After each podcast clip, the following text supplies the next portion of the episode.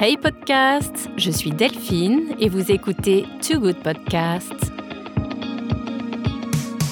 Bienvenue sur Too Good Media, le média de podcast reportage qui couvre les grands événements des industries créatives et de la tech en France et à l'étranger.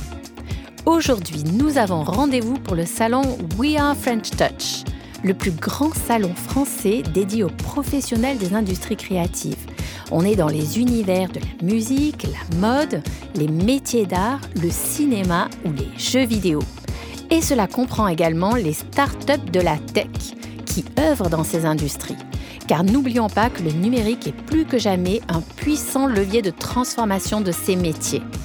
Et pour cette troisième édition, en fait c'est la deuxième pour Too Good Media, nous avons rendez-vous à la Maison de la Mutualité à Paris. C'est un événement gratuit, ouvert aux professionnels sur inscription, qui viennent ici pour y partager leurs innovations et networker. Et si vous n'avez pas pu y assister, vous serez intéressé par ce reportage qui donne la parole aux professionnels pour parler de l'actualité des industries créatives. Cette année, ce sont les métiers d'art qui sont à l'honneur. BPI France a justement voulu mettre l'accent sur ce patrimoine français reconnu et qui s'exporte à l'international. Que ce soit dans les milieux de la mode, de la broderie, du cuir, du mobilier ou de l'artisanat d'art. On va justement reparler dans le podcast du programme qui a été lancé en mai dernier par BPI France, Entreprise de la main, Entreprise de demain. L'objectif concrètement, c'est d'accompagner les fleurons de l'artisanat à l'export Corée, Japon, Chine ou États-Unis, comme me l'expliqueront David et Quentin, les cofondateurs de Deleuve Guitars. Deleuve Guitars, c'est l'excellence dans le travail du bois pour la fabrication de guitares. Ils viennent tout juste de recevoir le prix Espoir du salon MIF, le salon Made in France, qui s'est justement tenu la semaine précédente. C'est un parcours impressionnant en tout juste deux ans d'existence pour cette jeune start-up. Cela trace clairement la voie pour les étudiants des écoles des métiers d'art qui sont présentes au We Are French Touch. J'ai pu parler avec Yanis, étudiant à l'atelier Chardon-Savard à Paris, qui est déjà un artiste émérite de la broderie et qui a également un pied dans la professionnalisation, car il a lancé son entreprise Milchen Design. Ce sont deux témoignages passionnants qui illustrent parfaitement la transversalité au sein des industries créatives et les enjeux de croissance à l'international de ces fleurons de la French Touch, comme on les appelle. Très bonne écoute. David, ravi de te rencontrer. Peux-tu me donner ton nom et ton rôle chez Deleuve? Oui, ravi Delphine. David Schwartz et je suis un des cofondateurs de Deleuve Guitars. Bien le bonjour, euh, moi je suis Quentin Deleuve euh, de chez Deleuve Guitars, c'est moi qui réalise toutes les guitares qu'il fabrique, je suis le chef d'atelier. Est-ce que vous pouvez me raconter comment a démarré euh, l'aventure de Deleuve? Qui commence? Et effectivement, moi j'ai commencé la fabrication de guitares à 21 ans, donc en 2016 j'ai eu l'occasion de m'exercer à la lutherie euh, en tant que luthier, on va dire, euh, pas à domicile, mais en tout cas, j'avais mon atelier de lutherie dans lequel je faisais réparation, euh, customisation et surtout fabrication. comme disait David, je faisais grand maximum 3 à 4 guitares par an à l'époque. Ça m'a permis de, développer un petit peu mes concepts. Et quand on a commencé la guitare ensemble, c'est-à-dire en 2021, on est déjà arrivé avec des concepts qui étaient présents, qui étaient déjà travaillés, qu'on a continué à développer en faisant du prototypage euh, dès le départ, et ce qui permet de donner les objets euh, aboutis euh, techniquement qu'on a, qu'on a avec nous. je rajouterais quelque chose, c'est que Quentin, il a toujours été amoureux du bois. Depuis qu'il est depuis qu'il est gamin et il a toujours voulu faire des guitares aussi qui est sa deuxième passion la musique et les instruments. C'est à l'issue en fait de ses années d'école où il a fait tous les diplômes possibles sur le bois de son école. Il était à Saint-Quentin. Au lycée des métiers d'art à Saint-Quentin il a fait tous les diplômes sur le bois. Marqueterie d'art, sculpture sur bois, ébénisterie, ébénisterie d'art. Euh, J'en oublie un. C'est très complet. et, euh, et, à l'issue de, tous ces diplômes et de toute cette connaissance qu'il a décidé de faire, euh, qui s'est enfin exercé à faire ses guitares. Il faut savoir qu'en fait, dans son école, la grande chance qu'il a eue, c'est que dès le début, il a appris à travailler avec des grands bois, des bois d'exception, des bois rares. Voilà, ce qui lui a donné le toucher, ce qui lui a donné l'œil pour faire les instruments qu'on voit aujourd'hui, à savoir des instruments que l'on peut caractériser d'artisanat d'art. Il faut savoir qu'une guitare, avant tout, c'est un manche et la touche. C'est là vraiment le confort de jeu et, la précision de l'instrument. La plupart des guitares aujourd'hui sont faites avec des manches vissées ou collées. Et Quentin les fait en manche traversant, qui est une, manière de faire qui peu qu'on aime dire pré-industrielle. Euh, avant qu'il y ait vraiment cette industrialisation massive dans les années 50 faite par Fender, Quentin utilise une méthode qui était faite avant, c'est-à-dire des manches euh, traversantes d'une seule pièce. Et c'est ça qui m'a plu dans son travail. C'est un, outil, euh, parce qu'une guitare, évidemment, ça doit être un outil pour un musicien professionnel ou un amateur, qui se doit d'être euh, confortable à jouer, qui se doit d'être fiable, ergonomiquement abouti. Mais aussi, nous, je défends la vision d'une guitare comme objet d'art. Et donc, elle doit être belle que ce soit visuellement, au toucher également. On doit, quand on doit toucher, les courbes doivent être sensuelles. On doit, euh, on doit avoir une douceur au toucher. Et c'est ce qu'on a commencé à développer donc en 2021 quand on s'est rencontrés. Et euh, depuis lors, donc David s'occupe principalement de euh, tout ce qui est gestion de l'entreprise, partenariat, tout ça. Et moi, je, gère tout ce qui est de la fabrication de la guitare, en fait, vraiment à l'atelier, avec mon apprenti Héloïse, qui est, présente également. On sent euh, beaucoup de respect et d'admiration. C'est important, j'imagine, dans le, dans le duo. C'est une question à laquelle je suis pas habitué à répondre ça. Euh, oui, c'est important. Après, je pense qu'on a, étant donné qu'on s'apporte tous les deux énormément de choses, euh, on a, on a ce respect qui est mutuel, je pense. on travaille en tant qu'équipe. On a, on a des tâches précises qu'on sait très bien faire tous les deux, qui sont extrêmement différentes, et c'est ce qui nous rend extrêmement complémentaires. Voilà. Et euh, On a une grande complémentarité. Euh, moi, à la base, je viens du milieu de la tech. Donc, euh, j'ai été à Station F en 2017, fait pas mal de SaaS, et j'ai quitté la tech peu de temps après avoir rencontré Quentin. Et on va dire que j'ai un peu troqué les, divas de la tech par des divas rock'n'roll, qui sont, voilà, c'est un peu plus sympa. Oui. Est-ce que vous pourriez me brosser un petit panorama justement de l'industrie? De toute façon, à, l'heure actuelle, quelqu'un qui a envie d'avoir une guitare, lui, qu'est-ce qu'il va faire? Il va aller dans un magasin et il va trouver une offre de produits manufacturés euh, qui peuvent être plutôt sympathiques, mais euh, on, a la possibilité, nous, en tant que, en tant que luthier, de, proposer quelque chose qui soit un produit vraiment différent, qui aborde les choses de manière différente. On n'est pas là pour faire de la grande série, on est là pour faire du luxe. Et euh, au travers de ça, on a la possibilité justement, nous, de mettre notre design, d'essayer de, sortir un petit peu des, des chantés battus du design de la guitare parce qu'effectivement on a quelques formes qui sont euh, qui existent depuis 50 euh, ans et on est très bien resté dedans. On essaye d'en sortir un petit peu d'apporter notre vision et d'essayer d'aller plus loin dans dans effectivement ce, cette vision de la guitare ce dessin et cette ergonomie. Et donc, du coup, comment on scale une entreprise euh, d'artisanat? Alors, nous, aujourd'hui, on fait à peu près, on peut faire jusqu'à 50 guitares par an, sachant qu'on est un et demi à l'atelier. Comme le disait Quentin, on n'a pas pour but de faire euh, des guitares en grande série. Chaque pièce est assez unique et on prend le temps de les faire. Nous, avant tout, ce qu'on souhaite, c'est créer réellement une image de marque, euh, un socle français afin de s'exporter et réellement montrer notre artisanat d'art et montrer notre, nos instruments qui sont d'une grande technicité, qui sont très précis, qui sont les plus confortables et de réellement montrer ça.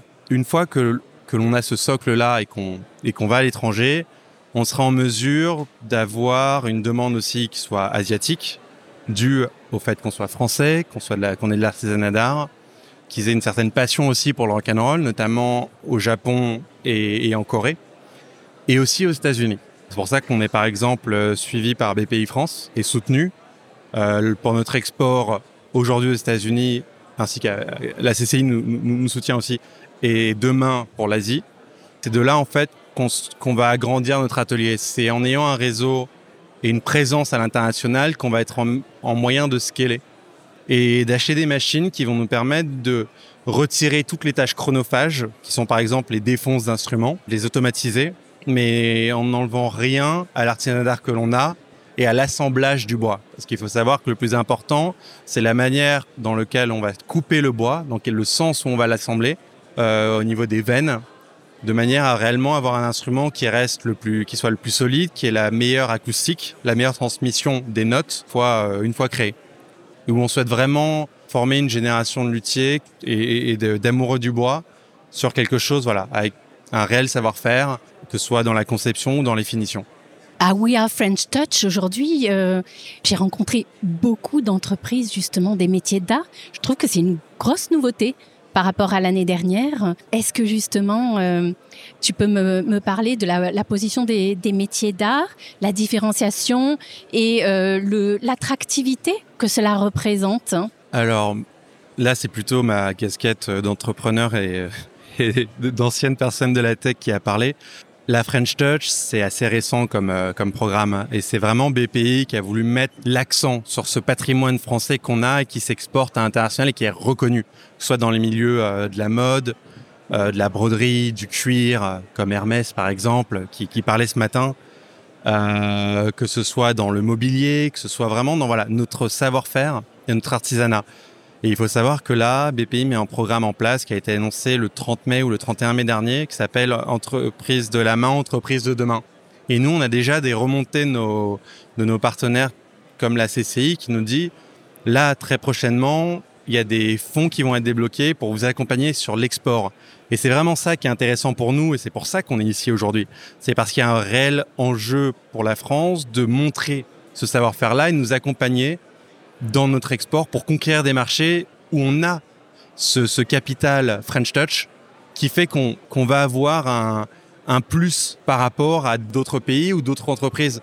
Quand vous allez aux États-Unis, quand vous allez au Japon, bah, avoir des guitares made in France qui sont faites avec du bois français, avec de l'artisanat d'art français, ou quand vous le mettez à côté d'un meuble Louis XV, bah, c'est pas si différent que ça.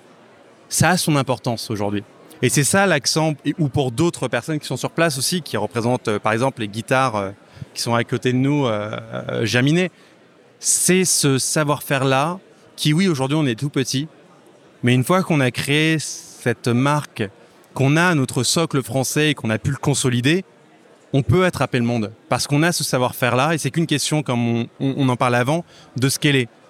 Et ça, voilà, ça prend du temps, ça prend du temps de créer une marque, de montrer son savoir-faire et quand on a des partenaires comme la BPI, la CCI qui nous encadrent là-dessus et qui nous apportent aussi leur, soutien autre que financier, mais qui est un soutien pour s'exporter, qui vont être des conseils, qui vont être euh, de l'accompagnement euh, de formation sur l'export, ou de nous mettre tout simplement ensemble quand on parle de We Are, parce que We Are French Touch, c'est We Are aussi.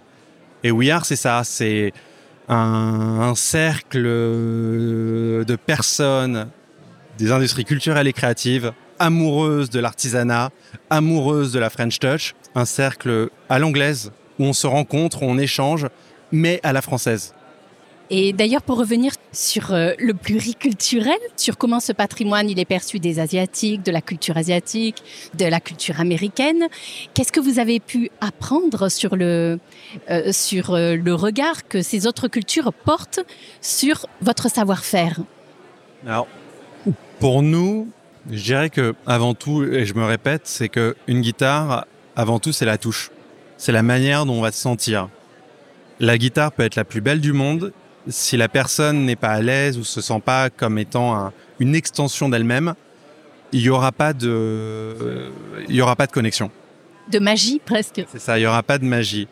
Donc à ce niveau-là, c'est avant tout le toucher. C'est avant tout euh, ce que disait d'ailleurs Keith Richard. Avant tout, c'est la touche. Une fois que l'on a cela, nous, ce qu'on voit avec les artistes avec lesquels on collabore aujourd'hui, par exemple, on a Johan Papa Constantino euh, avec qui on a collaboré l'année dernière et qui joue avec notre guitare.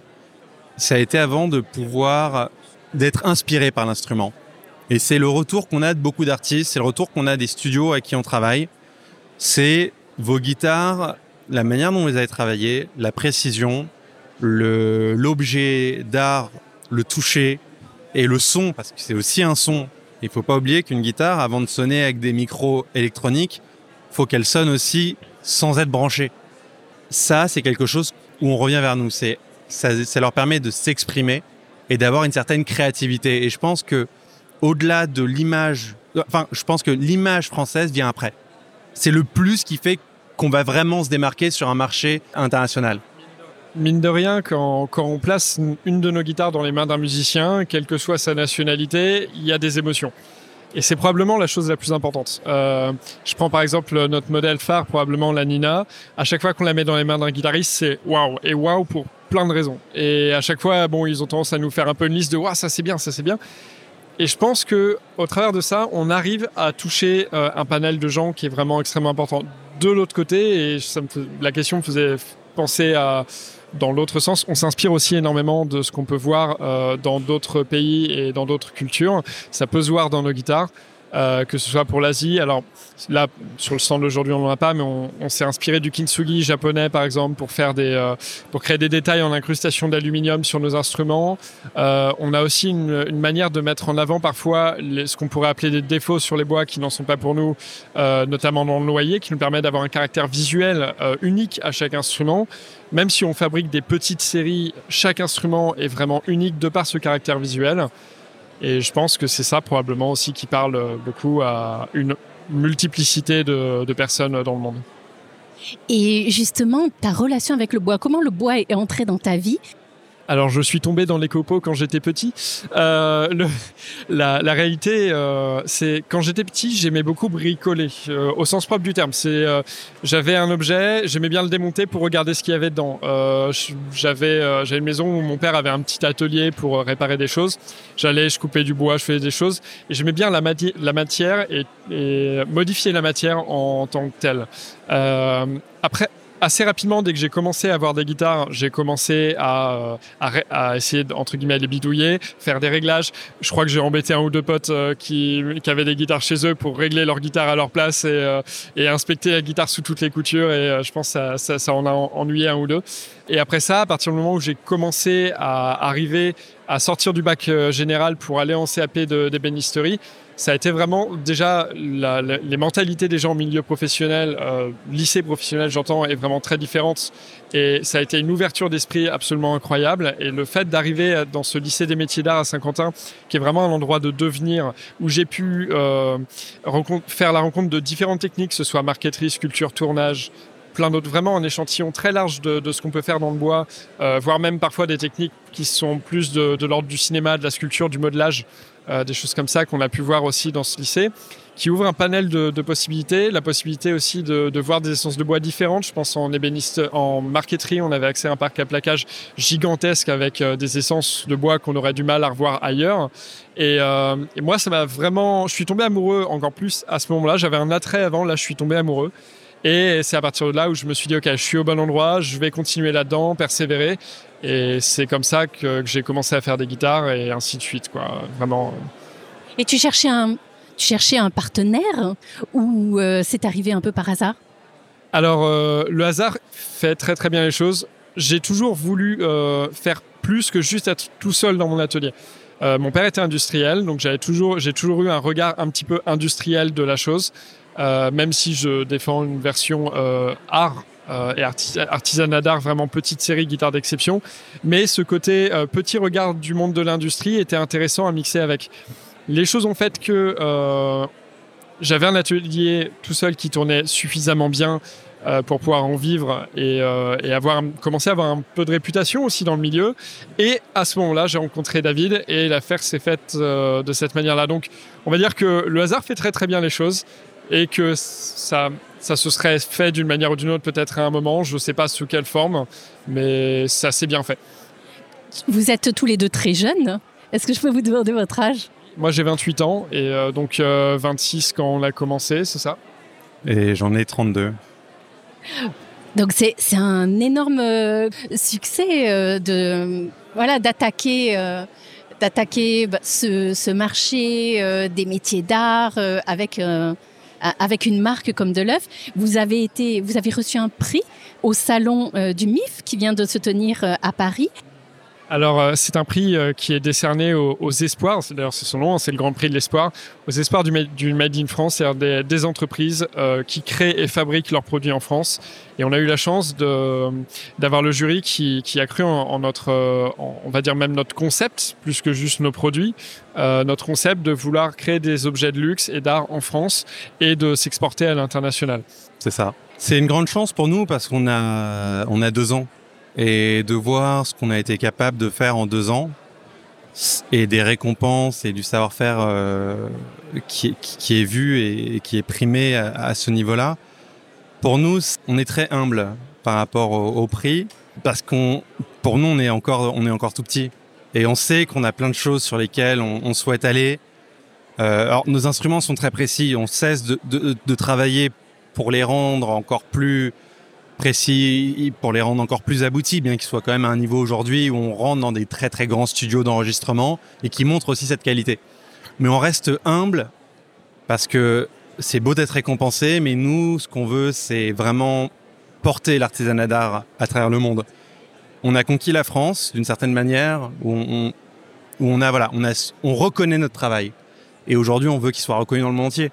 Et on souhaite pouvoir participer à ce rayonnement français et montrer que ok, les, guitares électriques ont été euh, industrialisées et rendues possibles aux États-Unis et aussi en Angleterre, mais que euh, on a on a une place à prendre et on a quelque chose à montrer.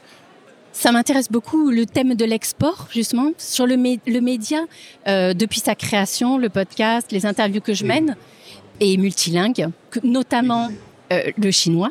Par contre, je me pose toujours euh, la question comment on fait pour être visible du marché chinois? Parce que ce sont pas les mêmes canaux aussi de communication par rapport aux réseaux sociaux qui sont accessibles euh, en France, euh, en Europe, par rapport au fait que bah, le web a de l'importance ici, mais que le web est moins important d'un point de vue du marché asiatique, où le live streaming marche beaucoup. Moi, j'aime bien construire ces ponts, justement, entre la France, l'Asie. Est-ce que vous avez craqué quelque chose? Alors on n'y est pas encore. Maintenant on a une chance, c'est que on fait quelque chose qui est, quand je dis assez simple, c'est pas dans la simple, c'est on fait des guitares. En soi, les personnes qui vont nous représenter, c'est des magasins de guitares. Et nous, ce qu'on bâtit aujourd'hui, c'est vraiment ce socle qui va nous permettre ce que j'appelle le sacré. Le sacré, c'est quelque chose qu'on ne peut pas enlever à une marque. C'est euh, quand vous pensez par exemple à Rolex dans le milieu de, de l'horlogerie, c'est les premiers à être allés euh, à 20 milieux sous les mers. Quand vous pensez à Omega, c'est les premiers à être allés sur la Lune. Et nous, ce qu'on souhaite créer et, étoffer, c'est ce sacré-là. C'est quelque chose qu'on ne peut pas nous enlever. C'est cet artisanat d'art, c'est ce Made in France, c'est les partenaires et les partenariats qu'on est en train de créer. C'est tout ça qui fait que lorsque l'on va à l'export, on aura ce socle-là où on dira ah, c'est de l'œuvre guitare, c'est les Français, c'est ce savoir-faire-là et on veut le voir, on veut l'essayer. Parce qu'on fait des guitares et c'est on va pas être compétitif par rapport à quelqu'un qui fait euh, des guitares en Chine dans des usines euh, et qui en font 40 euh, 000 par mois. C'est pas le but. On est dans du luxe et on est dans de l'artisanat d'art, mais avant tout de l'artisanat d'art. Et, et c'est ça qu'on crée. Et pour aller en Asie, pour aller au Japon, en Corée, en Chine, mais aussi aux États-Unis, c'est ça sur lequel on travaille. C'est vraiment de créer ce sacré-là cette image de marque où on se dira Ok, il y a de Love Guitars et on sait pourquoi c'est de Love Guitars et on connaît leur histoire. Tout à fait. C'est clair que l'authenticité, en fait, euh, est très importante pour, euh, euh, pour, pour beaucoup de marchés, notamment le marché asiatique, où on revient à l'original, en fait. Tout à fait. Tout à fait. C'est vraiment le, notre but premier, c'est de faire des, des instruments où, en fait, on va, on vient pas aussi, on vient pas cacher les bois. On a des instruments qu'on a peints parce qu'on nous a fait des demandes, mais à 98%, les instruments, on laisse, euh, on laisse le bois apparent parce qu'on veut montrer cet aspect.